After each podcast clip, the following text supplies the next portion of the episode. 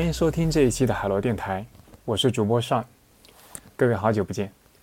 大概有半年多没有更新节目了。这段时间我的工作发生了一些变化，最近才刚刚稳定下来。可能熟悉我的老听众知道，我是互联网领域的一名产品经理。最近一年，我观察到身边环境的一些变化，很多产品经理都在思考自己未来的出路。我自己也花了半年多时间在做一些摸索，中间也经常和身边的一些朋友进行探讨。那今天我特意邀请了两位我的朋友，以节目的形式来做一次比较完整的讨论。那下面有请两位介绍一下自己。啊，大家好，我是默默。啊，好像也记不清楚是自己是第几次参加呃小杨的播客了。呃，先介绍一下自己吧。自己之前目前已经在大厂工作的，呃，今年已经是第九年了。之前做过分析师，然后做过算法，然后目前在做数据产品。呃，产品经理的从业时间已经有三年的时间，差不多就这样。呃，那接下来那个 Pass 介绍一下自己。呃，Hello，我是帕斯罗，然后应该算上这一次是第三次来参加啊海螺电台的录制嘛。虽然我觉得每一次都是在这个节目上胡说八道，但是我不知道为什么肖恩还是一直来邀请我，啊，也很荣幸 来参加海螺电台的呃录节目录制。然后我这边呢是在呃工作了大概有呃八年了，一直是作为产品经理，做的是 To B SaaS 这个赛道。然后现在在一个呃跨国的企业呃做有关呃视频相关的一些呃 SaaS 服务，OK。嗯，其实邀请默默跟 Pass 过来，第一个是因为两位都是互联网领域的产品，同时之前也都有在大厂工作的经验。啊，当然不是说中小厂的产品经理不值得讨论啊，而是身边的朋友恰好还是大厂的比较多一点。我在过去和他们其实也都有断断续续聊过这个话题，大家对于产品经理未来的发展出路都有一些相似的困惑吧，所以今天邀请过来展开聊聊。大概在过去一年多吧，我经常在网上看到一些做产品的朋友很焦虑，总觉得自己会在未来面临职业上的危机。我其实想聊的是说，大家都看到了外部环境的变化，从而产生了一种焦虑的心态。那么，到底现在外部的环境发生了什么样的变化呢？嗯，OK，嗯，我觉得可以分为外部和内部两方面来说吧。就是首先。就是外部环境，其实，嗯，从疫情开始也能看到说，呃，无论是线下经济还是线上经济，其实都还是受到了比较大的影响的。然后我自己最直观的体感就是，嗯，就不一定说就是自己身边的人啊，就是看看，比如说，呃，我们小区楼下的这些那个店店铺啊的运营的情况，因为我我小区楼下那个店，呃，从疫情开始已经换了换了好几个那个店的。呃，生意了，然后到现在为止，好像呃，目前的那个店又经营不下去了。然后包括说那个周围呃，就不是公司内部的，就是公司外部，然后也会有一些朋友。然后之前其实呃，可能平时在一起玩，然后他的公司可能呃规模相对来说没有这么大，然后也是呃有这么一有这么几个朋友，然后可能从年前开始，或者是从年后开始，可能就已经呃待待业在家了。然后这些其实是一些外部环境的影响，就是包括，当然也包括说，就是疫情之下，然后能接收到的各种外部信息，然后也能看到，无论是包括微博上面，包括极客上面，其实大家好像生活都不是很好，就是单纯从外部环境来来说，其实已经让人相对来说有点悲观了。然后，然后再回到内部环境来看。嗯，就是之前的话，可能就是年后，呃，外部环境其实就是变化的比较快嘛。但是作为一个，嗯，就因为我们公司相对来说还是比比较大的嘛，就是所以那个整体的那个呃影响的时间，其实可能会有一个迟滞。就是目前的话，呃，可能逐渐逐渐，然后哎，可能可能也因为也到了一个就是聊绩效，然后呃财年结束的这么一个时间，然后也能看到说内部的有些同学其实也会有一些影响，包括说。就是，嗯，因为压力可能是自上而下传导的嘛，就是，呃，因为一旦有些同学他可能会有一些生存压力之后，那可能变相回来的话，就会通过各种方式，然后来，嗯，就是加强自己的存在感，然后这从一般从这个时候，呃，就能开始说，就是能够明显感觉到好像啊，大家又呃内卷了起来。当然，就是其实以前也也卷，只是说呃，可能在这个特殊的时间环境下面，这个卷的程度可能比以前还要还要高了，甚至说在有些时候，呃，也也经常能听到一些类似于笑话什么的，就比如说可能以前的一个需求，然后可能原本只需要呃三个人三个人日然后来做，然后现在的话。可能会有些同学会故意把这个方案设计的相对来说比较复杂一点，能够呃让自己的团队或者自己的工作然后更有存在感一点，就是呃可能也更多是内部和外部双重的影响吧，就是让整个人会呃有一层比较深的感知。啊，就是这个呃现在的这个环境其实比想象当中或者比自己年初想想象的可能要差很多。明白明白，呃我其实。我大概在今年年初的时候刚刚离开一家大厂，对，所以其实对于刚刚默默提到的这种公司内的这种环境的变化，其实还是感触是比较深的，就是也有也有很多类似的感触。呃，当然刚刚那个默默提到一个外部环境的一个变，我觉得过去一年大家看到一个信号，就是呃很多人大概应该也看到了，因为股票嘛，有中概股，其实在整个整个。呃，过去一年应该是跌的比较厉害，呃，整个市场对于中概股的一个看衰还是比较明显的，对我觉得这是一个还普遍比较明显的一个信号。另外一个的话，其实过去一年可以看到，呃，监管机构对于互联网垄断的关注度其实比较高，包括对于阿里、对于美团等等，其实都已经出手了好几次了。对我觉得这些其实都能说明外部环境在发生一些大的变化。对，然后。呃，刚刚刚刚默默提到的，我觉得其实是这些变化传导到企业之后，企业内部，呃，由此一层一层去造成的一些影响。对我自己在公司里面观察到的是说，呃，可能就是呃大公司吧，就是真正能在增长的业务，其实可能已经不多了。对，然后这个这个，我觉得这个大环境的变化导致的一个呃结果就是说。因为现在大公司其实不管是阿里、腾讯还是自己，人数都已经非常多了。对，呃，我觉得像像大公司这么多这么多的人员，其实都是因为过去有大量的业务，呃，也有大量的业务是在快速增长期，所以招来了大量的人员。那现在其实业务不再增长之后，要去撑起这些人员，一定会带来很多的人员的冗余。所以我觉得像嗯，今年，呃，二一年吧，二一年到二二年持续的好几波的裁员潮。可能就是因为在业务这个增长放缓，然后人员的结构、人员原来的储备过于冗余的情况下的一个结构性裁员吧。对我觉得，Pass，要不你你说说那个你之前在的时候感，你在的时候应该是一二一一年嘛，是吧？你离开的时候，对，二一年离开的，二一年上半年吧。嗯，我觉得那会儿还好。然后，呃，我作为一个已经脱离国内互联网圈子的一个人，我觉得，呃，其实我从我我现在视角比较跟一个就是普通的民众比较像哈，普通的普通普通的市民比较像，就是非互联网行业的人比较像，因为我看国内互联网也现在大部分时间也只能通过朋友啊、呃社交圈啊，甚至是新闻啊上面去看到的。我其实我我理解。呃，它更像是这样的一个情况，就是以前我们的经济还算比较好的时候，其实是允许一部分的呃我们的资源被浪费的。我所说的资源就就是人力和呃财力方面的哈，就是它其实是允许这部分资源被浪费的。就我们的呃企业，它可以去有一部分的钱投出去，允许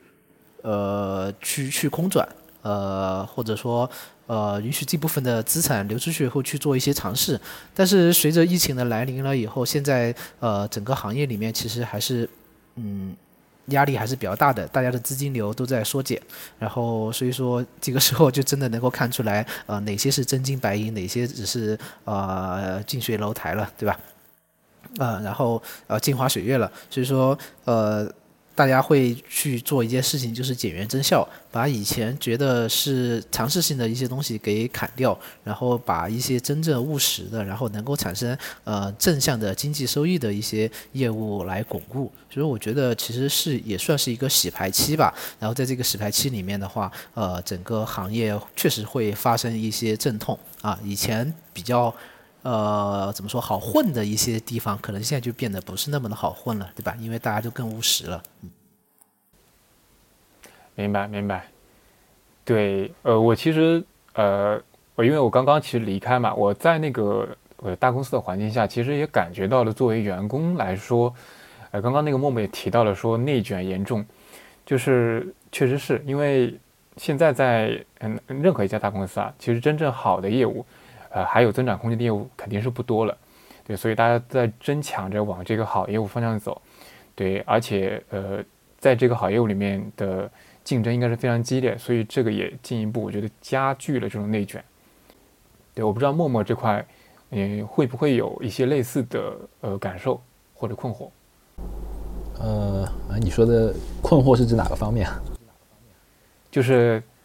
呃，比如说我们在面对自己手里的工作的时候，或者你的角色的时候，你会不会有一些，比如说你想去到的一些角色，或者想做到的一些事情，但是你可能没办法？就可能不仅仅是因为当前那个大环境的影响啊，可能可能跟当前大环境影响可能相关性也也也也比较大吧。就是本身因为我自己所在的那个部门的话，是一个比较偏中台型的部门，然后在这种。大环境的影响下，就是公司的话可能会逐渐逐渐强调说，你每个部门的话都能够类似于一个市场化的方式去进行运作，然后自己能够呃自负盈亏，然后自己能够去赚钱。但是往往这个时候，其实这个中台部门。然后就会有很大的挑战，因为中台部门的话，本身呃对接的呃最前方的那个业务的话，其实可能是呃自己的兄弟部门，或者说就是在一个公司内部不直接面向外部客户的。然后这个时候的话，你的首先你的盈利能力其实就是个很大的问题。然后也是因为在这种情况下面。呃，因为我自己负责负责的产品，其实本身在这个情况下面就就就会比较难熬，因为因为一方面的话，就是之前做的可能会比较多偏呃支持别人去成功的这么一个方式，但是现在的话，呃一下子要求我们自己需要有一个呃类似于能赚钱的能力，然后相对来说其实是挺有挑战的。然后本身呃还有一个因素的话，就是像像我们的那个兄弟的部门，其实也也比较难过，然后会。导致说，就是我们跟他们一起去协作，然后能够拿到价值的这个难度就就更大了嘛。也是那个受这些因素的影响，其实确实会感觉，呃，整体来说比较难过吧。明白，明白。对你刚刚提到中台这个架构。因为如果像在以前，其实公司的主要的对外业务发展还比较呃还比较良性的情况下，中台业务哪怕去消耗一些成本，我觉得公司也是能承担的。但是如果说外部的这种业务的发展或者盈利越来越低的时候，因为中台本身你是一个相对来说是个成本中心嘛，因为你不直接面向客户去创造收益，对，所以这个方面会我觉得会慢慢确实会受到更多的压力。我也看到说那个阿里其实。也在去做去中台化的这样一些动作，对，包括像字节，其实，呃，去年应该是有一些业务的调整，看到，呃，之前之前字节其实有比较强的一个中台部门，但去年的一个整体架构的一个调整，应该也是，呃，划分到了几个大的业务的 BU，然后各个业务 BU 之间自己去做，呃，更独立的一个财务核算，对，中台的程度也慢慢被弱化掉了。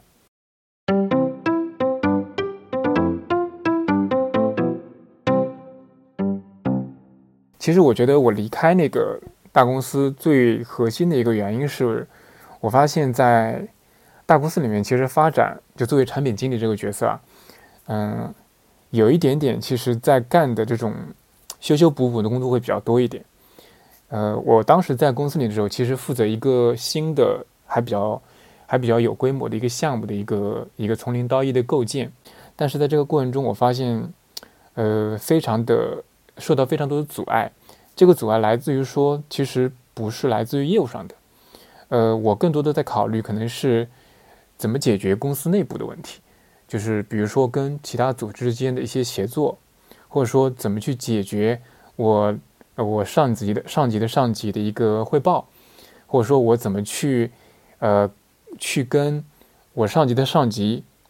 平行团队的相应的人去对齐目标等等这些事情上，就是呃我觉得是有一点点偏向于政治性的一些事情，就是你你大量的时间在管理这些东西，而不是真的在管理你的业务上的东西。对，所以这种状态会让我觉得，我不是在面向这个行业、面向这个客户、面向业务去去呃投注我主要的精力，而是在面向于公司内部的很多组织内部的问题再去投注我的精力，这让我非常的难受。我后来也就慢慢想明白一个道理，就是觉得可能在现在的大环境内部去做一个一个内部创业这个东西，可能。并不是一个太好的选择。第一个是，我觉得，如果说你这个这个方向跟公司的一个主方向不是匹配的话，你可能不能获得太多的资源。第二个是，我觉得现在大公司内部的组织架构整体其实相对来说是比较的完善了。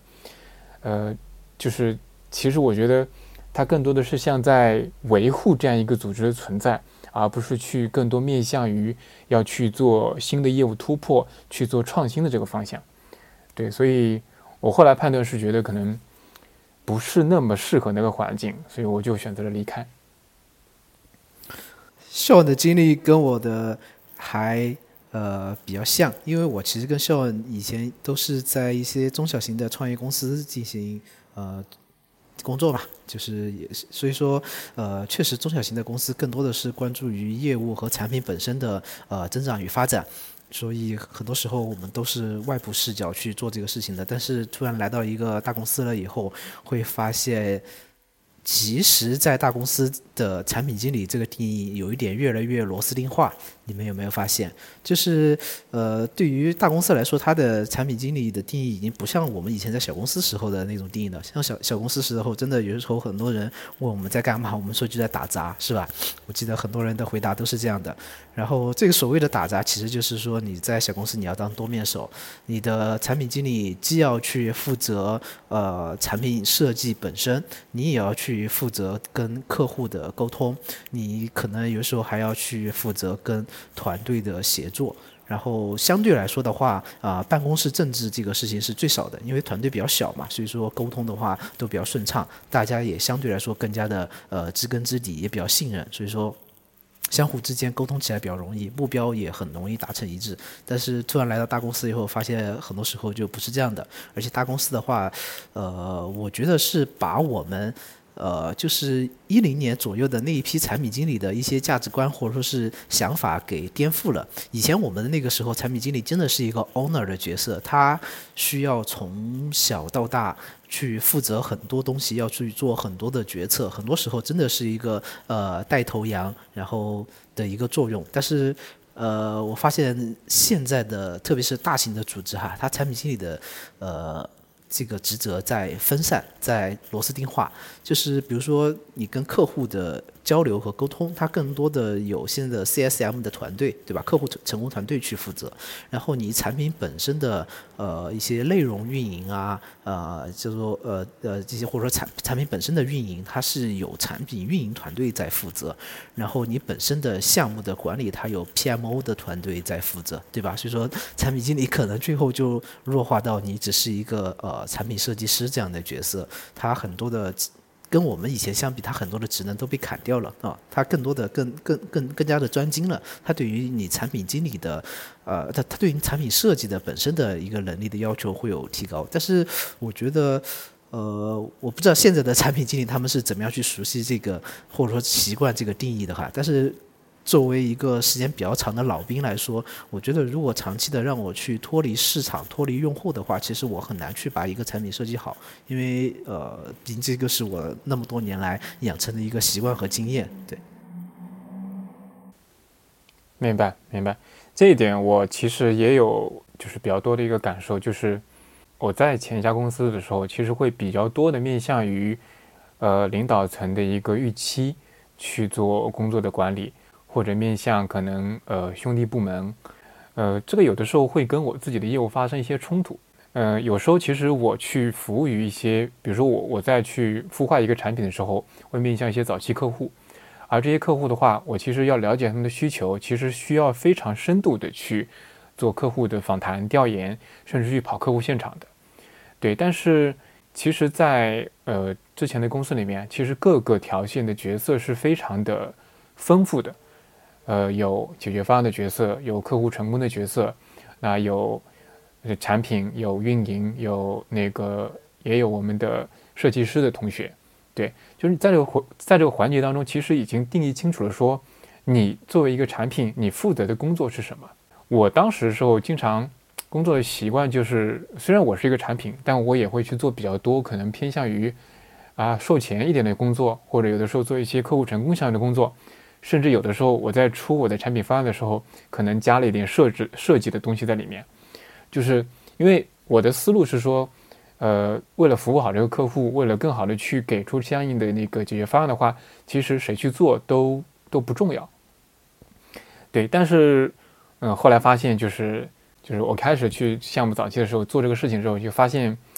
动到了那个兄弟部门的蛋糕了。比如说，举个例子，设计师部门，设计设计设计师部门其实是需要，因为他们有的时候不直接面向客户。当你发现这样一些可能需求需要去服务的时候，是需要你传递给他，由他来去做产出，然后再去给到客户的。我我觉得正常的流程这样也没问题。但是有的时候，比如说我们在跟客户共创的时候，总会遇到一些环节，其实。可能不一定，呃，拉一个设计师，因为你拉一个设计师过来，首先你要提需求，你要写文档，对吧？你还要分配，还有他要排期，这里面很复杂。就是你等一个资源过来，把这个事情，你可能自己都画完了，就这些事情，但是你自己弄完了，可能到时候他不一定会觉得你这个事情是做好的，因为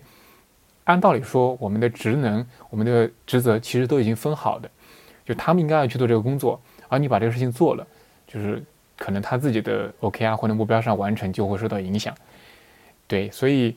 我会在这里面会有一些些自己角色上的一些挣扎吧。当然我知道可能是自己在公司里面自己的定位没有想得特别清楚，造成了一些呃定位的一些错乱，可能是我之前的早期的一些初创公司的一些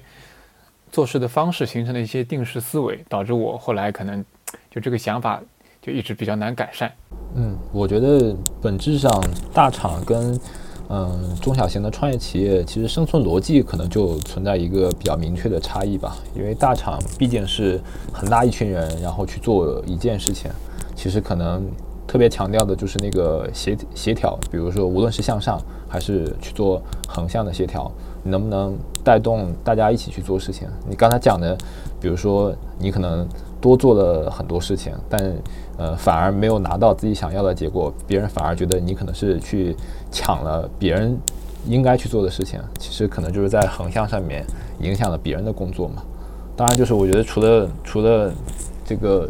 呃向上和横向的协调以外，嗯，对于大厂来说，因为之前的那个机会其实相对来说是比较多嘛，因为大厂有很多资源去做各种各样的业务。我觉得可能对于大厂的人来说，呃呃，对于你的选择能力可能也也会比较重要吧，因为就是业务很多，你到底选择去做哪一个，然后以及说在一个业务里面，你你到底选择呃哪些项目去做，哪些项目不去做，呃，反而就是针对呃落落实一个具体的项目，反而其实好像在大厂其实重要性。反而没有没有那么强，因为我我理解可能本身，呃，大家整体素质可能也都还 OK，然后呃这个项目，然后最后落的质量其实也都还是呃可以的，呃无非就是说可能就是你去选择 A 还是选择 B 的问题。但是，我其实后来呃多吃了几次教训之后，也理解了这个大厂的一个生存逻辑啊。但是我我发现就是当你开始理解这个生存逻辑，并开始适应它的过程的时候。呃，你会丢掉很多东西。就我觉得，就是如果在这个环境待久了，你会出现说，呃，比如说你你可能面向客户的机会少了，比如说都是解决方案，都客户成功，但面向客户去做这些交流，把需求传递给你，你只是在后面去做设计的话，你可能去，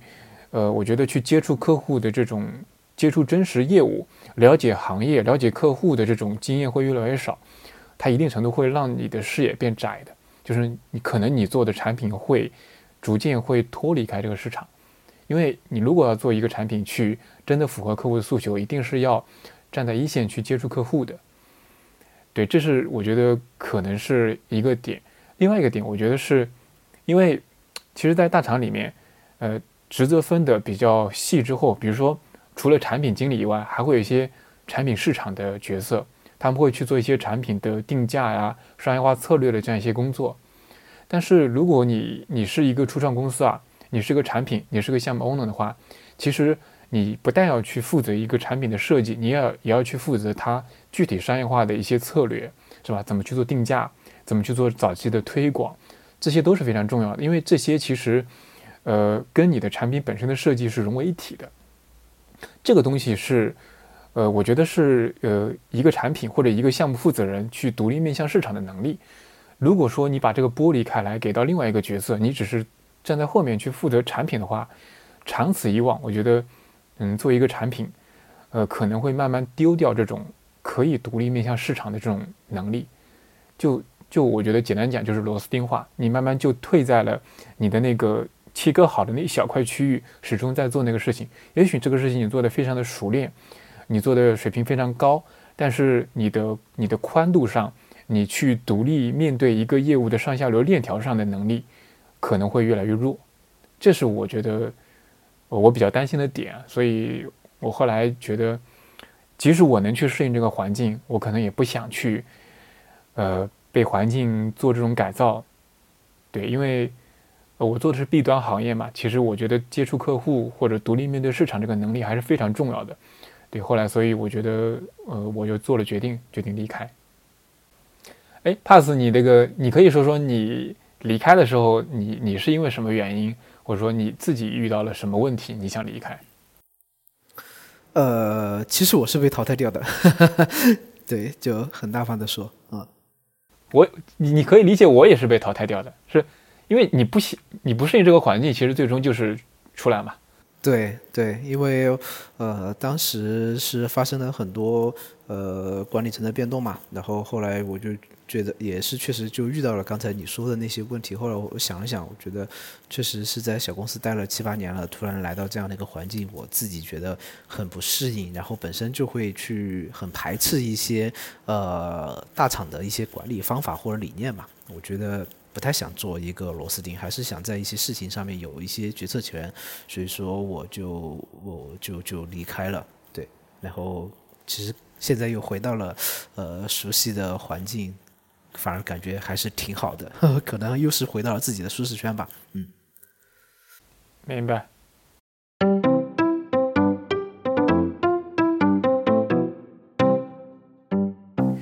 呃，我我想起来，我前段时间听那个刘飞有录了一期播客，他讲的是那个三代产品经理，应该是呃，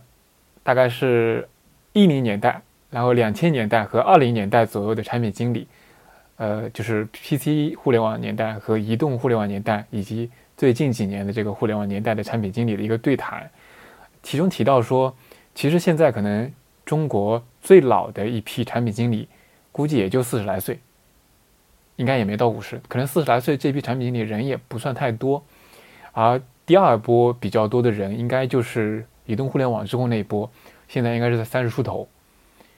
对，就是。其实，在产品经理这个岗位啊，本身他出来的时间也不长，就是真正达到五十岁以上的产品经理啊，国内啊，可能都没多少人。对，所以就是我觉得大家为什么会焦虑？可能很多人也看到了，说其实大家没有看到说三十五岁以后的、四十岁以后的产品经理他能做什么，就你市场上没有太多的例子可以让你参考。那我应该走向哪里？这个我觉得可能也是大家去焦虑的一个原因吧，就是。那我到底以后做什么？大家会在在现在大环境也好，在自己个人遇到困难的时候，遇到遇到困境的时候，会想未来发展的时候，那我未来应该走向哪里？可能就是没有像很多传统行业或者发展的周期比较长的一些行业，相对有一些明晰的路径的可以看到。但是我觉得产品经理目前好像是没有那么清晰的，或者可以这样说，就是。比如说，我们说最早期的那批产品经理，可能就是真正 BAT 初期的那段时间，以及雅虎中国，对吧？这样的一些大型的跨国企业啊，在中国早期的那个时间，感觉就是啊呃零五年至一二年这这段时间吧，对吧？大概就是这段时间，这段时间其实有很多的，还是有很多的产品经理的，但是这些产品经理现在要不就功成名就，都对吧？已经早就财务自由了，要不就是去创业干更多的事情了。真正在职产品经理这个职业。职业化的这条道路上发展的人确实很少，所以说确实现在大家没有太多去可参考的，因为他们可参考的那批四十多岁产品经理已经可能已经要不就成为老板了，对吧？要不就是已经功成名就隐退了，所以说。呃，相对来说，大家会觉得那样的一些成功的产品经理还是比较遥远的。那么，如果真正在这个岗位上一直做下去，会是什么样子呢？就确实没有太多可参考的一些点。但我觉得这个应该不会持续的，以后肯定，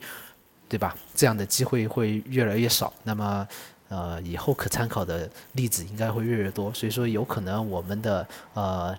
就是九五后啊，这样一批产品经理，可能他们到时候就不会再有这种三十五岁焦虑了，因为他们有很多的前辈，可能到之后真的就做到四十岁、五十岁啊。嗯，哎，那我其实比较好奇啊，因为我其实最近两年吧，陆陆续续看到有很多人其实已经在摸索，就是这个这个摸索未来发展的一个道路的一个阶段中了。你们有看到一些？呃，比较不错的例子嘛，就是到底有哪些可以去的方向什么的。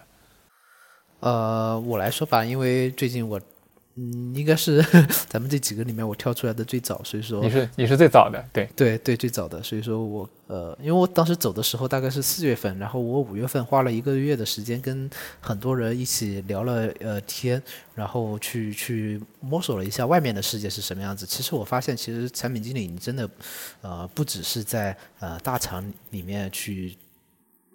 就只有这一条出路哈，因为相对来说，确实大厂它会给的薪水多一点，但是大厂的这种职业呃发展道路给你的限制条件也会更多一点啊，不一定你真的最后就比别人走得高，可能你比别人走得稳，对吧？但不一定比别人走得高走得远。呃，这几年的话，我看到了几条路子，一条最呃有希望的就是出海，另外一条的话就是我们的呃。呃，crypto 这个赛道就是我们的所谓的呃呃，有什么元宇宙啊、Web 三啊，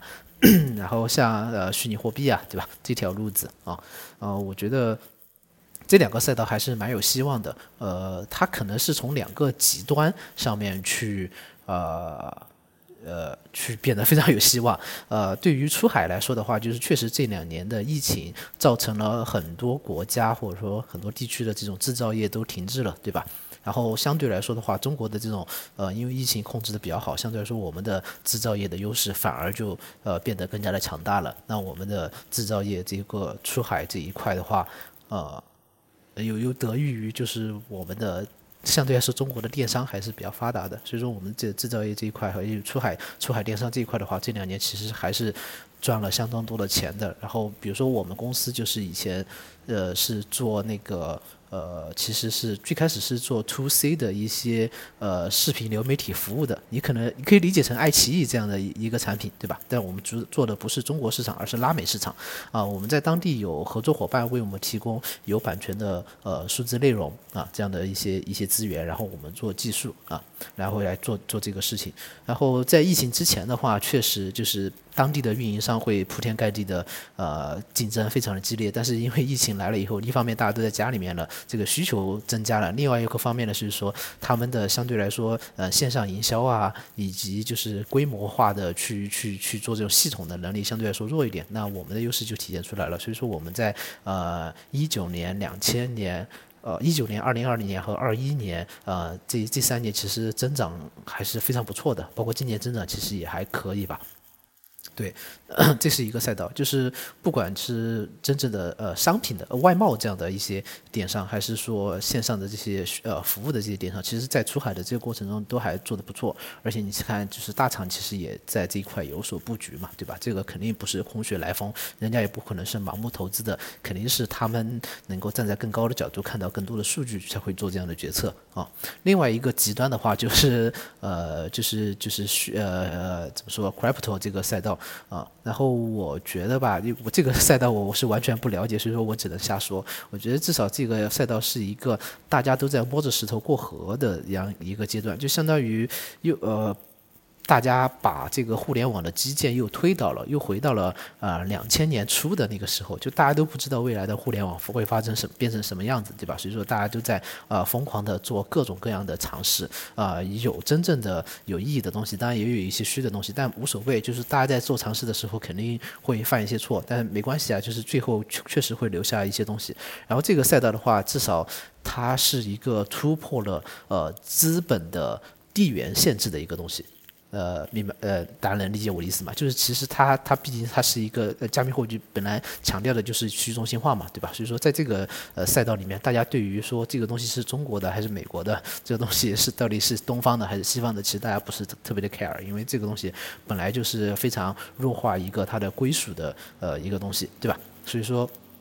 嗯，大家在这个赛道里面的话，相对来说资本的话会更加的活跃一点。那呃，我认识很多产品经理都去了这个赛道啊，而且特别是一些呃三十五岁以后的产品经理，真的很多都去了这个这条赛道，然后感觉还是做的呃蛮好的。然后很多甚至他们在这个行业里面的薪酬啊，会比以前会多，还是多了挺大一部分的哦。这两个赛道是我看到的呃比较不错的赛道啊。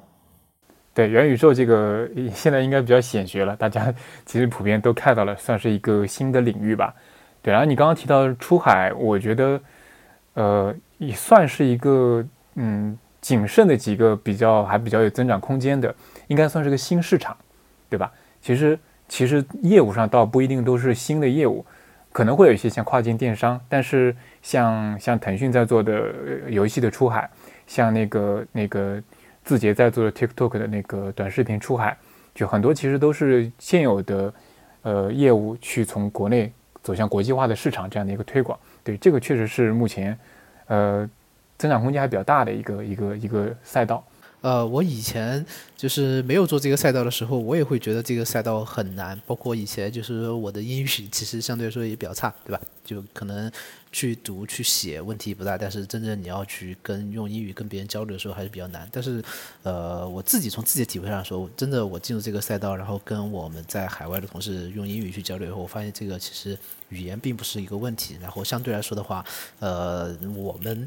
反而在合作的过程中，呃，中国的团队会变得越来越自信，因为其实我们的很多经验，然后很多呃，我们在国内这过去的十多年看到的互联网发展，会比他们看到的更多一点。对，我们的经验相对来说，相对于他们来说是呃更加可能在一个呃上层的一个经验吧，对吧？所以说我们是有一些呃想法或者说是能力以及一些呃产品。的思维向他们输出的，那这这样的话，就是以我们这个呃高段位打低段位的这样的一个一个一个形形态来说，去跟他们本地的呃一些呃跟跟本地的一些员工去合作，然后跟他们本地的一些呃竞争对手去竞争的时候，其实我们还是蛮有优势的。就出海并没有我们想象的那么难，其实只要克服了呃就是语言的这个这个障碍以后，相对来说其实呃。还是比较容易的，对。嗯，明白。我自己观察到的身边的话，大概有两个，我觉得两个方向。一个是那个有很多那个以前大厂的同事啊，还是会先在大厂待着，就因为大家普遍的心态是觉得现在外面的环境其实都不太好。那在大厂，如果说嗯业务相对稳定的话，就先留下来。度过这样一个一个低谷期或者这样一个一个寒冬，然后等稍微外部环境好一点之后再寻找新的机会。呃，但是很多人其实，在在大厂待着的同时呢，他也在去发展一些副业，就是营造一些新的第二曲线。对，呃，也是会去增加一个抗风险能力吧。比如说有一些去去去做咨询的，我有看到就是可能去接一些咨询服务的，也有一些去做那个。呃，去做像小红书的这种，去利用个人的行业的这种，呃，个人品牌或者自己的专业技能去做一些对外的一些输出，或者一些专业能力的这种专业知识的付费也有。我也有朋友是，就是同时在做的大厂的工作，还在线下开店的，就可能他自己开一个线下的咖啡店啊这样的。就是两就主业是在大厂做着，然后有一个自己的副业，对这个还蛮普遍的。另外一个赛道是哦，另外一个方向吧，就是是我自己其实选择的方向，就是进入一些垂直领域。我也看到，其实现在有挺多垂直领域，包括像消费品领域，包括像其实这两年工业领域也比较呃开始热门起来。我自己选择的也是进入一个垂直领域去做一些偏向于是呃过去可能是传统行业，但是现在的话可能利用了利用了呃互联网的技术去做一些数字化的转型，或者说去做一些呃传统行业跟互联网技术结合的一些产品的这样一种去去孵化。对，我觉得这个可能也是一个呃目前看来也是有不错的这样一个发展空间的一个。一个赛道，因为我觉得第一个垂直领域的话，它的周期可能，嗯，比如说像工业领域啊，它可能周期会拉得更长一点，因为它的进化速度相对会更慢一点，它不会像我们 C 端的互联网一样，就是你可能过个一两年就迭代一批，过一两年迭代一批，很多公司来了又走，走了又来，但是像工业领域，其实本身客户它的发展周期就时间就比较长。所以在这个里面的公司，其实普遍的发展周期，你从创一家公司到这家公司，到相对成熟，到到上市，时间周期都会更长一点。对，所以呃，如果说你呃比较深度的投身于这个行业的话，呃，如果你能在行业的，比如说专业知识领域，以及说你的你自己的业务领域去做好积累的话，其实个人是能够建立能力的竞争力吧。对我觉得，呃，默默不知道你你有没有看到一些，呃，你周围的朋友或者你自己思考了一些可能发展的方向。哦，OK，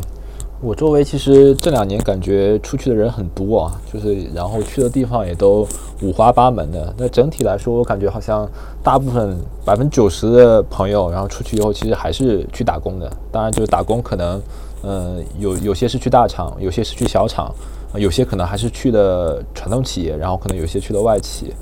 呃，我我的感受是，其实绝大多数我周围的朋友，其实离职以后第一个选择的话还是去大厂。这个其实也好理解嘛，就是因为薪资相对来说，呃，能够有一个保障，并且稳定性其实也比较好。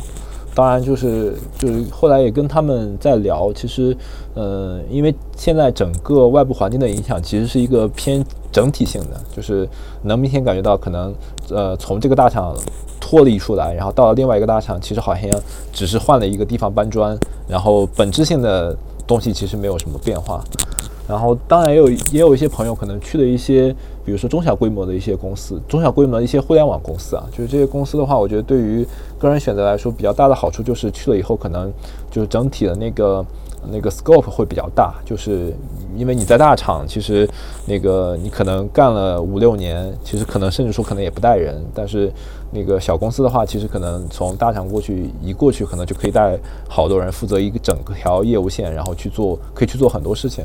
当然，就不好的地方，就是也是因为这段环境这段时间环境不好，然后这批公司其实也是最先受到受到冲击的一波公司。呃，另外的话就是这两年，其实就是尤其是尤其是今年去年下去年下半年开始，然后明显感觉到好像周围的朋友有很多开始优先去选择外企了。就是因为，因为一方面就是国内其实环境不好，然后有很多国外公司那个在国内的招聘其实没有比以前少，反而增多了。因为包括之前我在看有呃 Facebook 的人说，就是趁着这个机会可以在国内多招一些搞算法的人什么的。然后当然就是国内其实我觉得外企其实也挺多的，包括那个像老牌的像像微软、英伟达这些，包括还有现在那个比较火的 Shopee 什么的。然后我觉得就是这些这些这些那个朋友或者同事过去，我觉得其实诉求很明显，其实就是想要有一个呃生活工作比较平衡的一个环境。然后大部分的话，我觉得根据他们的反馈来说，也也都也都拿到了相应的自己期望的那个那个环境的结果。只是说可能呃相对来说不好的一点的话，就是在外企的话，呃尤其是比如说像像微软这种。或者是英伟达这种公司，呃，因为本身是个美资企业嘛，就是那个你在呃国内 base 在国内，其实上线上线还是比较明显的。然后，其实我我之前还有一个朋友，我觉得他他是刚刚机遇也比较好啊，他其实是刚好有一个传统企业，然后做那个数字化转型，然后希望说去搞一些类似于算法的东西。然后现在，呃，因为因为本身那个传统企业的那个公司比较有钱，然后对于他们的投入也比较大。然后目前来看，其实他的呃，就在跟其他几个同事去比，我觉得反而出路是算是比较好的。这些这些其实都是打工的，就相当于类似于从大厂跳出来，其实就是还是去另外一个公司去继续搬砖。但呃，相对来说的话，我觉得这部分比例还是比较高的。当然，像像像小杨刚才讲的那个，比如说出去自己去创业，或者说自己去经营某个生意的，我觉得也有，就是可能会有两个两个方向比较典型嘛。一个方向其实跟你说的类似，就是去做呃一些 to B 的服务，或者类似于去做产业互联网或者工业互联网。我我之前其实有一个老的同事，然后已经出去呃五六年了，但是因为整个行业其实呃对于一个互联网公司出去的人来说，其实水相对来说还是比较深的，就是你可能需要学习的东西还是很多。目前来看，我觉得他们公司还处在一个这个韬光养晦的时期，还需要挺多时间积累的。当然，另外我我是我周我朋友还有一个那个比较特殊的例子啊，他是呃从公司跳出来以后去做的餐饮。嗯，我觉我觉得就是目前来说，其实做的还还挺好的。他跟我讲说，他觉得去做餐饮其实就是还比较有优势啊。首先就是因为现在餐饮外卖其实做的比较多，然后他本身是从互联网公司出来的，对于美团啊或者是饿了么啊，整套的这个逻辑啊、规则啊、运营啊东西其实都比较熟悉。然后这些的话，其实是一开始就对他对他们公司来说是一个优势。另外就是他之前其实也因为做互联网嘛，可能也也接触了一些类似于 VC 啊一些投资，然后对于那个整个公司的发展、商业逻辑方面想的比较清楚，然后也也很快拿到了一些投资。然后另外其实就是前两年大家经常讲的就是互联网思维，我觉得他他讲说其实对于呃公司企业的经营来说，其实还是有帮助的，就是主主要还是说呃类似于在。那个大厂去做一个产品，你可能可能要分析说整个链路上面呃可以优化的点在哪里，然后形成一个呃类似于反馈机制，然后能够不断的去找到优化点，不断去优化，不断去改造，不断得到反馈，这样。明白明白。你刚刚提到的例子让我也想到了两个朋友，一个是你刚刚提到的那个做生意这块，我之前在公司的时候有一个研发的同事，他不是产品，他是在在职期间，他应该自己是呃。加盟了奶茶店，对，然后后来越做越好，他后来就离职，全职去开奶茶店了，应该开了有七八家吧。对，我觉得这也是一个挺好的思路，就是他他不是按照去创业，也不是去做公司，他就是去挣钱，就做一门生意能挣到钱，然后过得也不错。我觉得这也是一个比较务实的一个一个方向吧。对，可能跟他原来的领域啊做研发那块也没有任何关系。另外一个是你提到说那个外企，我发现确实是，嗯，可能在上海这边会更多一点，因为像杭州这块外企可能相对少一点。我有个朋友，他也是研发，他在芯片行业，呃，就是他之前其实在面试的时候有看过国内的大厂，也面过字节，但后来他最终选择了去一家外企的芯片的设计公司，啊，叫新思科技。好像是做那个 EDA 的，对集成电路的的设计的这样一家企业，而且是这个领域的第一，全球第一。对我，我就说他在做选择过程中，就他他不想加班嘛，然后他去了这家公司之后，发展很好，因为这家公司比较好的一点，它是一家全球化公司，就它是它是可以全部远程办公，然后其实你在即使你办公室在上海，但是他做的业务是全球化的。就他不是只做中国的业务，他做全球所有的业务，然后跟全球的人去做协作，但他们不加班，就整体的 work-life balance 做的比较好，所以整体的员工的这种呃满意度，我觉得还挺高的。对，所以我觉得这也是一个很好的这样一个职业选择的方向，就是选择一家呃可能是外企，而且它其实也蛮有竞争的一家公司，它这个行业是芯片，在目前国内。以及国际上来说，都是一个比较有发展潜力的一个行业，然后公司又能提供一个相对平衡的这样一个呃工作方式，对我觉得嗯，整体的我感觉他的生活满意度就挺高的，我还挺羡慕的。对，这是我想的两个例子。其实我觉得我看到的一些身边的例子里面哈，就是如果你能够呃不要站在现在再去呃站在过去去衡量现在的话，呃还是可以过得挺好的。呃，什么意思呢？就是以前我们那个年代哈，就过去那几年，中国的呃互联网和 IT 吧这个行业都其实发展的非常非常快，大部分人基本上一两年、两三年就跳一次槽，对吧？然后每次换一个工作，可能就涨个百分之五十，甚至是 double、triple 的，都不能说很少吧，就是都会有身边这样的例子，对吧？这样的话会让我们形成一个误区，就是说，好像我们的工资真的就是能够一直这样的涨，但实际上的话，呃，我们看看其他地方或者其他国家。啊，好像不是这样的，或者我们看看其他领域吧，那些比较发展的比较好，呃，比较平稳了的那些领域，其实没有那么快的增长。大家基本上从你二十多岁入行到你真正退休的，不会有特别大、特别大的差距，对吧？所以说，如果大家能够接受互联网不再是一个。飞速发展，至少你的工资不再是一个飞速发展的行业以外的话，呃，你踏踏实实的找一个地方待着，啊，好好的把你的这个岗位做好，我觉得可能也是一个一个不错的选择啊，就接受这是一个工作，而不是说真正能够让你一夜暴富的机会吧。嗯，对，就是就是说白了，就是过去这二十年中国互联网的这种爆炸式增长，它本身就是非常态的，它本身就是一场 一种可能。嗯，几十年才能遇到的一次机会，可能你赶上了就是赶上了，你赶不上那也只能认。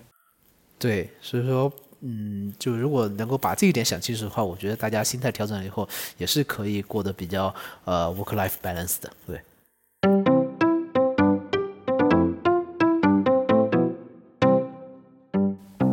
嗯，呃，我其实在思考这个问题，就是刚刚大家也提到了，就互联网产品。呃，本身的发展，或者说这个行业的一个非常态的问题。那如果说我们作为互联网产品，以后要考虑去去做转型，或者去到可能不是原来本领域的话，那它可能会有的一些限制在哪里？对，其实本身互联网产品，因为在以往来看啊，大家觉得互联网产品像神一样，就是光鲜亮丽，好像什么问题都能解决，什么问题都可以给你一个 solution。但是不是你当你去呃，就离开这个行业，离开他所在岗位的时候，再去做其他事情的时候，会不会有一些东西其实是他不擅长的？呃，我最近我在准备这一期节目的时候，然后刚好呃遇到了一个之前跟我一起合作过的猎头朋友，然后他也是换了一个公司，然后刚好遇到他，然后我们就闲聊了几句，呃，他也跟我分享了一个观点哈，就是他发现很多非常优秀的候选人，然后。出去自己创业了以后，其实反而做的不是那么的好。但是这些人本身在行业里面，比如说对标阿里，可能都是 P 八 P 九啊这样的一些大人物吧，对。然后，但是出去确实出去以后做的不是很好。然后我们两个就一起讨论了一下，是什么原因造成了这样的一个呃现象或者结果。呃，我们总结起来大概有这几个方面哈。第一个方面就是说，呃，大家在某个领域钻的太多了以后，其实。你会有一个特别长的长板，但是你会有一堆的短板啊。这些短板包括，比如说人际交往的能力，因为毕竟中国还是一个人情社会嘛，对吧？你在这个呃社会里面怎么样去去交往，然后去去经营一个公司，其实更多时候不是说单纯的考验你的专业技能，而是考验你的综合素质。那这方面的话，可能这些候选人相对来说要差一点点。第二个就是去完整的完成一个商业的这样的能力，然后也是大部分人呃他不太具备的。呃，怎么说呢？呃，我说具体一点哈，就是比如说，如果你在一个大厂做一个 P 八的产品经理，对吧？那你可能能够说把一个业务线啊的一些产品管理的很好，然后把这些人员管理的很好。OK，但是真正你去经营一家公司的时候，真的是呃。大到非常大的一些，比如说呃战略啊、发展方向啊、什么投资啊这方面的一些事情啊，小到细枝末节的，比如说啊我的呃工资是该怎么发，我应该跟哪个银行合作，我的财税应该怎么管理，其实会有非常多非常多的这个问题出现。然后这些问题其实呃落到这些候选人身上了以后，其实他们是没有对应的经验去啊。去去 cover 这样这样一些事情的，然后很多时候就会手忙脚乱，甚至是会呃出现一些误判，比如说他觉得这个事情不是那么重要，或者说他觉得诶以前这个事情在大厂的时候很简单的呢，为什么突然来到自己的手里面就变得复杂了？然后啊就会产就会产生各种各样的问题，然后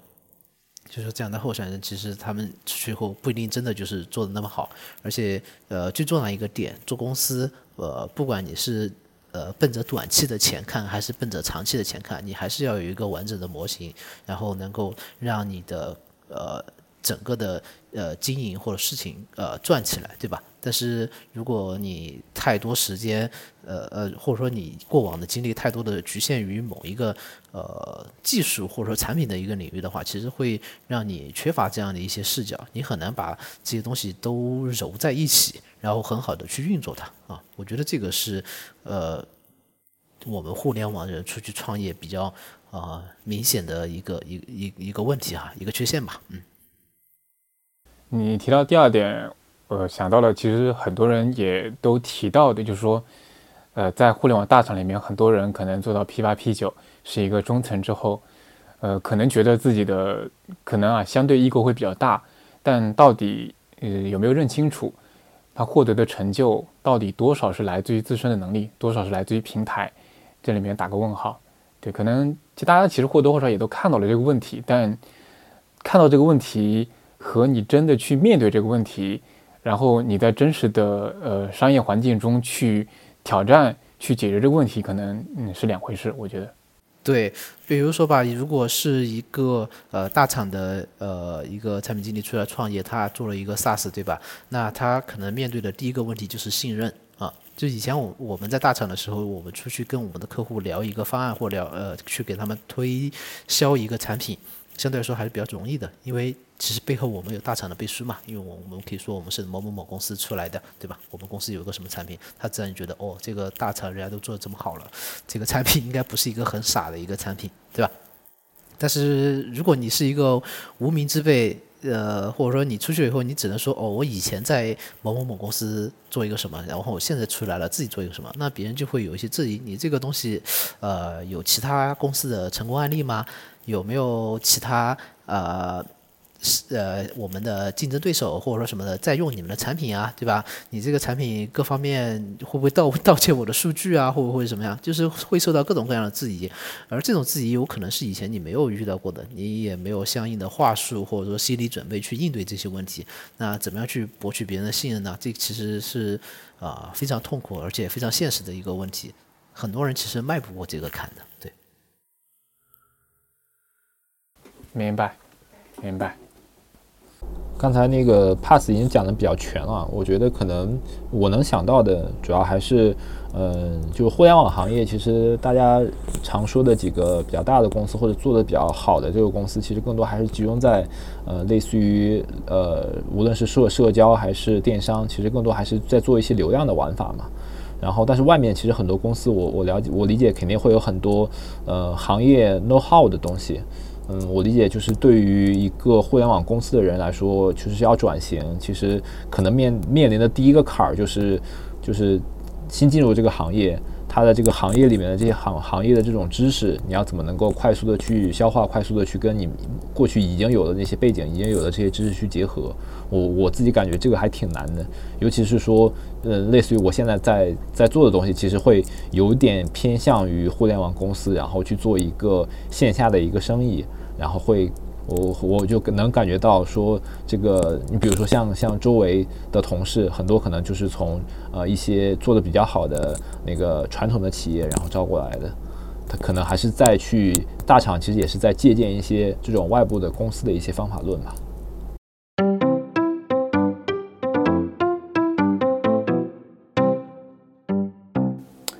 刚刚我们也聊了很多，就是互联网产品的。发展的限制以及可能的选择，我接下来其实想探讨一下，就是各位，我我们三位就各自自己对于这些选择的理解，以及说，嗯，你自己可能会考虑的未来的时候方向，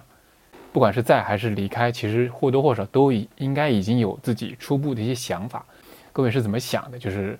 呃，可能未来，不管是短的吧，还是长的吧，你你自己是怎么想？就对于自己，呃，曾经做过产品经理，那未来怎么走的这个这个路是怎么想的？呃，pass，你先说。呃，这个问题刚好我想过哈。其实我去年走的时候，我就在我给自己画了呃三个圈啊，然后自己给自己画地为牢，然后来圈定自己未来的方向。第一个方向是呃，我不再去做呃 B 端生意了，因为 B 端生意的话，相对来说的话，我很难成为一个老板。呃，原因是因为在这个领域里面，你要成为一个成功的呃 To B 的一个企业主，其实。非常非常的难，它要求你的呃各方面的综合素质还是非常的呃高的，要求是非常高的。另外一个，它需要的一个时间周期比较长。呃，我可能相对来说比较懒一点，我更多的是愿意去见到一些呃更快能够见到收益的事情。对，所以说我第一个决定我不要去去做这些弊端的生意了。对，因为我做了八年了，我觉得这事儿真的。太难了啊！不是一个非常小的团队就能 handle 的。经常的话，就动不动就是要几百人的团队才能把这个事情做起来啊。第二个的话是我。不想再去做呃国内的市场了，因为我发现就是国内市场真的呃我们国人还是比较聪明的，在各个领域的话相对来说竞争都很激烈。但是你放眼望去的话，不管是呃中东北非，然后像拉美或者说是东南亚这些地方，其实它相对来说它的很多东西还是一个欠发达的一个欠发展的一个东西，它的更多的互联网产品还是依赖于呃美国、中国、欧洲、日本。对吧？这样的一些一些一些呃国际上的比较厉害的一些国家在给他们做输入，那相对来说的话，他们本地的呃，他们本地的呃竞争不是那么的激烈。如果你能够借助一些本地的运营资源去做这些落地的事情的话，相对来说，我觉得还还算还算 easy 一点哈，还算容易一点。然后呃，第三个圈的话，就是我不要再去自己做呃。因为我刚刚说了嘛，第一个是 to 要去做 to C 的，第二个去做海外的。那第三个圈的话，就是我不要去自己去做这个 C 端的流量了，我要去学习怎么样去借助外界的资源的流量去。呃，去把这个事情做做做突破，因为我发现就是其实当时，比如说像做的比较好的一些 Shopee，或者说是呃西印啊这样的一些公司，其实他们都不是说，或者说是我们的呃就是国内做的现在出海做的比较好的。TikTok 嘛，对吧？其实他们做起来都不是说，因为他自己产生了什么流量，所以说把这个东西本身做得很好。他在一开始的发展初期的话，都是借助了呃非常多的成熟的平台的这些流量，比如说谷歌啊、啊 Facebook 啊、Instagram 啊这样这样的一些平台啊去做这些事情。所以说，呃，这种。呃呃，C 端的这些流量的玩法，我一定要学会。所以说，当时我就画了这个圈子，然后找到了现在这样的公司。那我现在还是坚定着这样的选择，因为我觉得这个选择确实是一个相对来说呃比较少的呃人，然后就能够把一个事情做成功的呃一个圈子吧。嗯，我不需要去聚集那么多的人脉，然后不需要去。管理那么多的呃员工就能把这个事情做好，相对来说，呃，像比较少的人就可以把这个事情呃启动，然后你在公司慢慢发展的过程中，边享受收益，然后边那个把这个公司培养好，我觉得还是一个不错的选择啊。呃，听下来，其实你跟我选择还是差异比较大的。对，哎，默默，要不你你先说一下你这边？嗯，OK。嗯，我觉得考虑这个问题的话，我可能主要还是从两个方面去去想的吧。一个的话是想清楚自己想要的东西，然后另外一方面的话，其实也是希望，因为因为本身人的职业生涯可能相对来说还是比较长的嘛，就是也是说希望说在整个过去的经历当中能够构建一些自己的壁垒，能够持续去迭代，持续去去去沉淀一些东西。然后首先是想清楚自己要什么，其实。就是从刚开始工作到现在，我还是就是相对来说啊，就还是比较专注的，一直在数据这个领域里面去做。当然，就是呃，可能做的那个呃相对来说小的那个方向，其实可能有有所变化。首先就是就是因为本身那个那个从大的方向上来说，就是可能要先考虑一下自己坚持的这个领域和这个方向，那个到底未来有没有前景。那我觉得，比如说无论是 to B 的 SaaS 啊，还是包括说做偏呃大数据的这些方向，我觉得都都是 OK 的。然后，呃，当然就是这些年，其实随着工作时间的那个年限的增加，然后也会呃越来越看重说就是就是工作环境了，就包括周围的同事，然后包括一个工作的强度，包括说呃在公司里面能不能以一个比较轻松的氛围，然后去去去工作，然后这个其实目前其实也是我觉得可能我去考虑的时候比较。重要的一个参考项，因为我我现在是感觉说，很多时候你如果想要自己有有产出，你首先可能要有一个工作的热情。你要如果要有工作的热情，你可能要有一个比较好的、比较能够让自己安心去工作的这么一个环境。这是这是第一部分。第二部分的话，就是也是。其实，嗯，首先就是我自己，其实还是相对来说还是在一个领域啊，就是数据这个领域里面去做。其实，在数据这一块的话，是算是一个壁垒。然后，其实整体来说的壁垒，可能数据更偏向于是一个技能嘛。那那这这两年外，在在在在考虑说，是不是应该在行业的这个方向上面，然后也去也去就是加深，也去不断的就在一个行业里面去深入。当然，就这两年，其实我自己做的就是供应链这个领域嘛，相对来说，呃，还是比较比较专的，就是还还是有一些行业的门槛的，也能感觉到说，就是这个门槛在无论是在跟别人交流啊，还是就是呃获取的人脉资源方面，然后其实都会有一些帮助。然后那个目前的呃，我自己的考虑是觉得说，就是如果。专注在一个领域的话，其实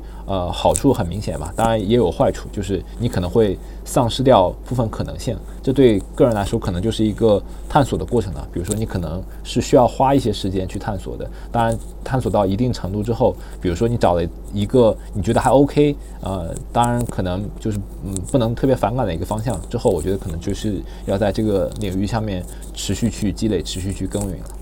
呃，OK。感觉大家差异还都是相对比较大的。我自己其实，在呃今年年初离职之后，其实也有比较长一段时间的思考的阶段。我给自己定义的话，大概是我我三个角色。嗯，第一个角色是呃，我叫合伙人，因为我其实在过去的蛮多年，我都是一直在 B 端这个领域的。我待过 B 端呃的中小型的创业公司，我也待过成长型的公司。包括后来也去了大厂，做的也是 B 端的业务，对，在这里面积累的经验，呃，我觉得也是比较多的。然后我本身自己也比较喜欢做这个 B 端的领域啊，对，所以可能我自己还是想未来在 B 端这个领域继续做下去。然后现在选择的其实是一个垂直领域方向，工业领域。那利用自己过去 B 端的经验，同时找一个相对来说长一点的赛道，可能投身进去，呃。像以前的话，在嗯互联网公司的时候，可能你你换工作的频率可能是两到三年，那之后的话，可能我希望把这个周期拉长一点，三到五年的这样一个周期去做更深入的一个沉淀。对，呃，最终其实希望能够能够做到说自己能够具备类似于这样一个中小型创业公司的合伙人能够具备的这种能力，去面向这个市场。对，就是我在，因为我现在在的公司也是家。初创公司人不多，几百人。那其实做的事情，我虽然现在是产品，但是我同时会去面向市场，会去做解决方案，也会去呃去做像市场策略的制定啊、定价啊等等，有很多事情其实都会去做。在这个过程中，其实我希望自己能够去，呃，是一个多面手，呃，有时候把自己当做是一家创业公司的其中的一个合伙人的角色去，呃，面对我的业务。对，所以我其实是希望自己能够具备这样的一个能力，这是第一个，就是合伙人。第二个的话，其实，呃，我叫做创作者，就因为我一直在做这个播客嘛，虽然停了一段时间，但后续应该会做起来。那包括最近也在做那个 newsletter，那我其实希望后续能够一直去做一些个人的创作。那像播客的话，可能还是主题可能比较比较杂一点，各个方向自己感兴趣都会做。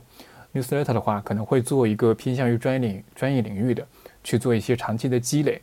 那其实做创作这块，第一个是去锻炼自己的写作能力、创作能力；第二个是也是希望通过这种创作能够建立自己的个人品牌。对，这个是第二个我给自己的定义是一个创作者。第三个的话是我把它叫做投资者。其实简单讲就是，呃，我希望自己能在投资这个领域能够去慢慢开始学习起来，因为我我目前是个小白啊。对，呃，我现在在开始看一些价值投资的东西。呃，希望的是说，可能未来的三到五年啊，我至少能入门，可以去稍微了解一些投资行业里面大概这个这里面是怎么运转的。对，长期来看，如果说能够做到说通过投资也能给自己带来一些税后收入，就是不需要我自己去付出时间去去劳动，也能够带来一些收益的话，呃，算是一个副业收入吧，能够去呃抵消一下我主业可能带来的一些风险。对，大概是我自己定义的几个角色，就是我自己还是有个主业方向的，然后自己副业的话也会去做一些创作相关的事情和投资相关的事情，大概是这样的一个规划。我还是建议，呃，如果就是大家的呃生活压力没有那么的大的话，比如说房贷压力啊、养孩子、养家的这样的。还有养老人的赡养老人这样的压力没那么大的话，还是可以去创业一下的。因为我觉得，像我们比较啊 古典的这种产品经理啊，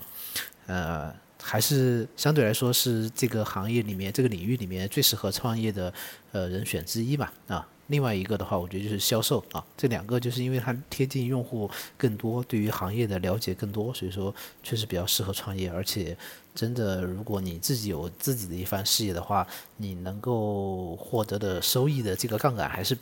远远大于你去呃加入一家公司打工的啊。所以说，我觉得趁大家还年轻、有有精力能够折腾的时候，嗯，还是可以去折腾一下的。对，我同意，同意。呃，这个也是在我第一点嘛。其实我我提到的就是合伙人。其实我在现在这家公司，其实我是有一点点面向这个方向，就是也许有一天我会去做创业。所以我现在其实在为这个去做一些准备。因为我真的出来之后，我其实也发现自己如果现在马上去创业，其实有很多地方是做不到的，就是有很多技能，就是你真的。就特别是商业方面的东西，你你是明显是缺乏的，就是很很明显的一个短板，对，所以也希望在后面可以去嗯补足这些短板，可以在这方面去多做一些尝试吧，对，不排除创业的可能，不是说以后就一直是做这个方向，嗯，可以的，就是先当学徒嘛，有一个呃老师傅带着你去学一学，然后之后有机会了以后再自己去操盘，我觉得也是一个挺好的选择啊。哎，这里也也衍生一个问题啊，就是你说那个行业的壁垒，像你觉得说你现在在做的这个方向，这个行业壁垒，比如假如说一个小白进去，然后可能要花一些时间去理解这些行业的这种基础的这些东西，那你觉得你你所在的这个行业的话，小白进去大概要花多久啊？可能需要两三年。啊，那其实还是挺高的。对，因为我在的是工业领域，我做工业的生产管理啊，就是简单讲就是工厂的生产线。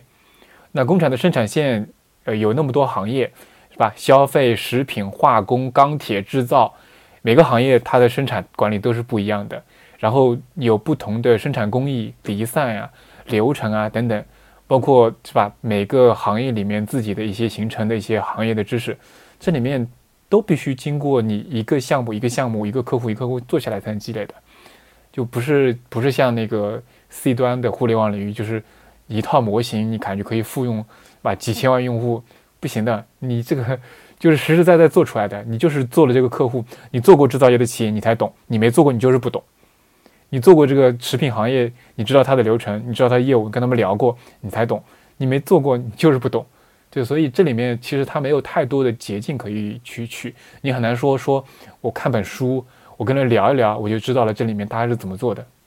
挺难的。他必须非常深的，你做完这个业务，呃，就是跑了很多项目，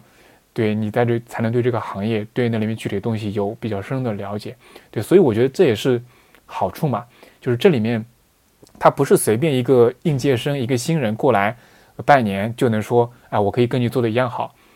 没有的，他是他是需要经验积累，他经验积累在这里面是很值钱的。经验积累越值钱的地方，你老师傅的这种壁垒越高。明白，就跟就是我记得之前李笑来曾经说过，说对于普通人来说，最值得花时间投入的事情其实就是健身，因为你无论有多少钱，对所有人来说这个事情都是公平的，都是要投入相应的时间，然后你才能拿到相应的结果。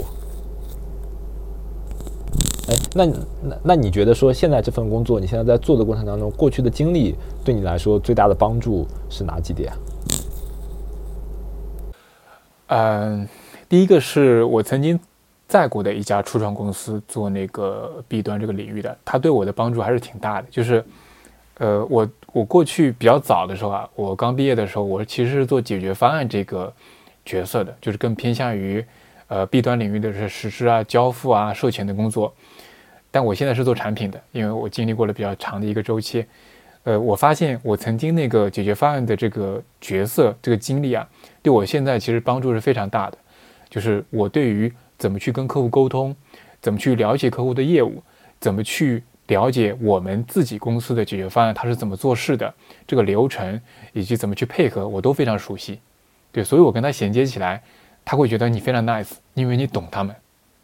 而不是像说可能有些。他一直只做产品，他没有做过任何面向客户的岗位。客户提了诉求之后，他会跟解决方案说：“你怎么老提这个东西？你怎么老是就是客户说什么你都提什么？”他很难理解，他很难站在解决方案或者面向客户的角色去理解客户是在什么情况下提出这个东西的。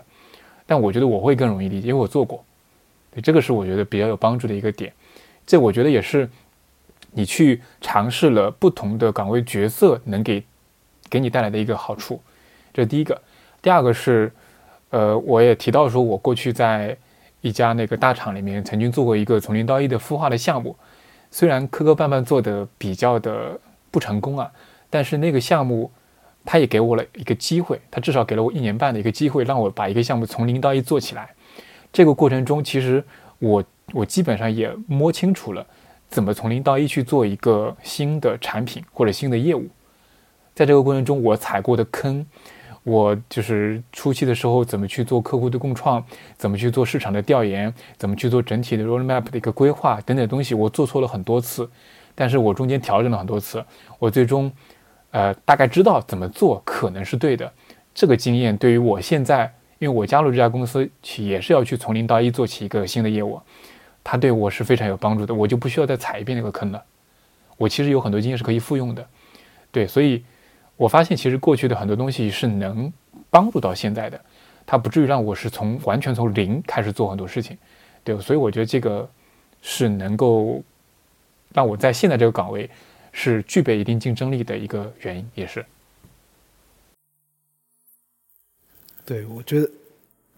我觉得这个可能是老师傅的一个优势吧，就是其实我很多时候会觉得，呃，成功的经验对你未来不一定会有用，但是失败的经验对你未来肯定是非常有借鉴意义的，就是因为成功的经验它有自己的局限性，你可能这个这个成功是。没办法复制的，对吧？它可能是当时的那个呃情况，或者说机缘巧合，它就是那样子。但是失败的经验绝对能够让你在未来的一些点上避免你再再次的去踩到那个坑里面，能够让你更快的去去试验一些呃新的一些方法和目标吧。嗯，对对对，特别是惨败的经历，让人印象更深刻。好，那个，那我们这一期就差不多到这里结束了。感谢各位收听这期节目。好的，好的，行，感谢两位，感谢。好，嗯，拜拜哈。我们，嗯，拜拜，到这里。好的，那欢迎收听这一期的海螺电台。海螺电台播客是一个记录行动和探索过程的创作计划。您可以在苹果播客客户端或者任何泛用型播客客户端中搜索“海螺电台”四个字进行订阅，也可以访问我们的官网。The Spiral 点 FM 收听，T H E S P I R A L 点 FM，The Spiral，欢迎大家给 Hi at The Spiral 点 FM 写邮件。您也可以在官方网站直接留言评论，或者在新浪微博、Twitter 给我们留言。我们的微博是海螺电台 The Spiral，Twitter 账号是 Spiral Podcast。我们希望能通过海螺电台这档节目。去实践在行动中快速迭代、螺旋式上升的这种理念，并逐渐发现和寻找到属于自己的道路。各位，下期再见。